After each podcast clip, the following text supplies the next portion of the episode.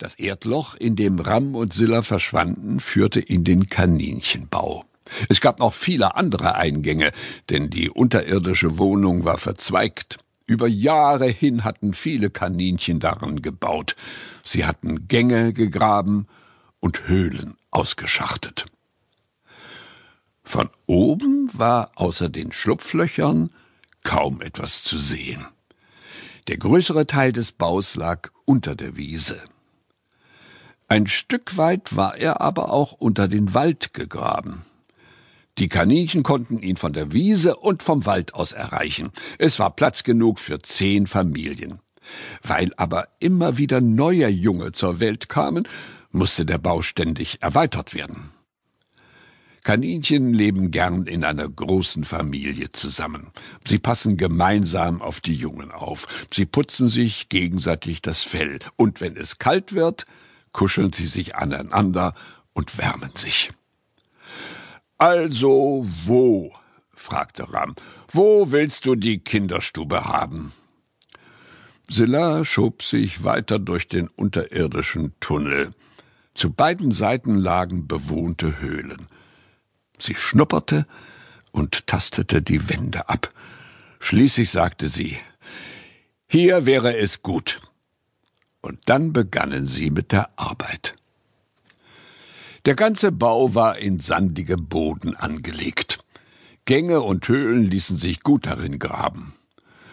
Ram und Silla kratzten mit den Vorderpfoten ein Loch in die Wand. Mit den Hinterpfoten beförderten sie den herausgegrabenen Sand ins Freie. Sie schoben ihn rückwärts durch den Tunnel. Silla war froh, dass Ram ihr half.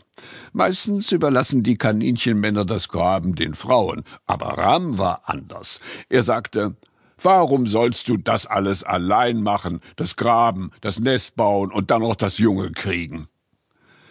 Bald hatte die Kinderstubenhöhle die richtige Größe und Silla sagte, Schluss, das genügt.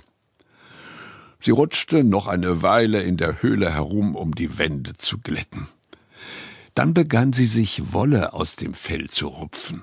Damit polsterte sie den Boden aus. Unsere Kinder sollen es warm und weich haben, erklärte sie. Ram bewunderte das Nest. Er war sehr zufrieden mit ihrer Arbeit. Das Graben hat mich müde gemacht, sagte er, und hungrig bin ich auch schon wieder. Ich habe Lust, ein bisschen zu grasen. Gute Idee, antwortete Silla. Wir suchen uns zuerst etwas zu essen, dann schlafen wir. Sie krochen von ihrer Höhle aus in den Hauptgang und von da aus ins Freie.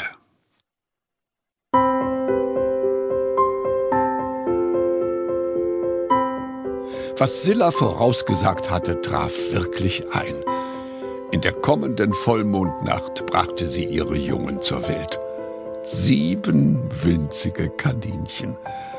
Ihre Augen waren noch geschlossen, sie konnten nicht sehen. Ihre kleinen Ohren waren rund wie Mauseohren.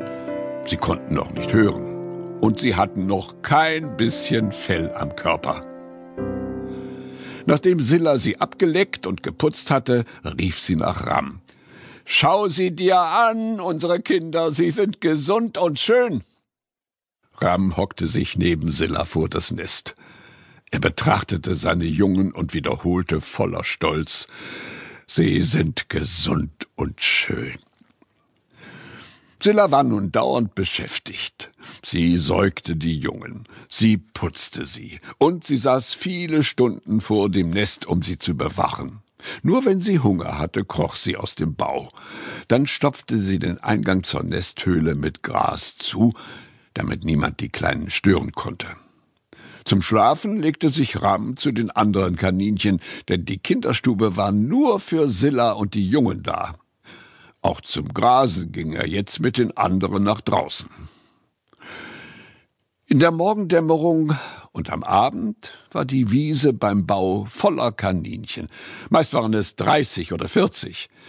Seinen Vetter Polko mochte Ram besonders gern.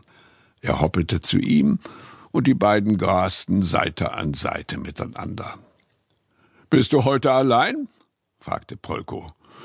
Ram mümmelte noch ein Pfefferminzblatt hinunter, bevor er antwortete.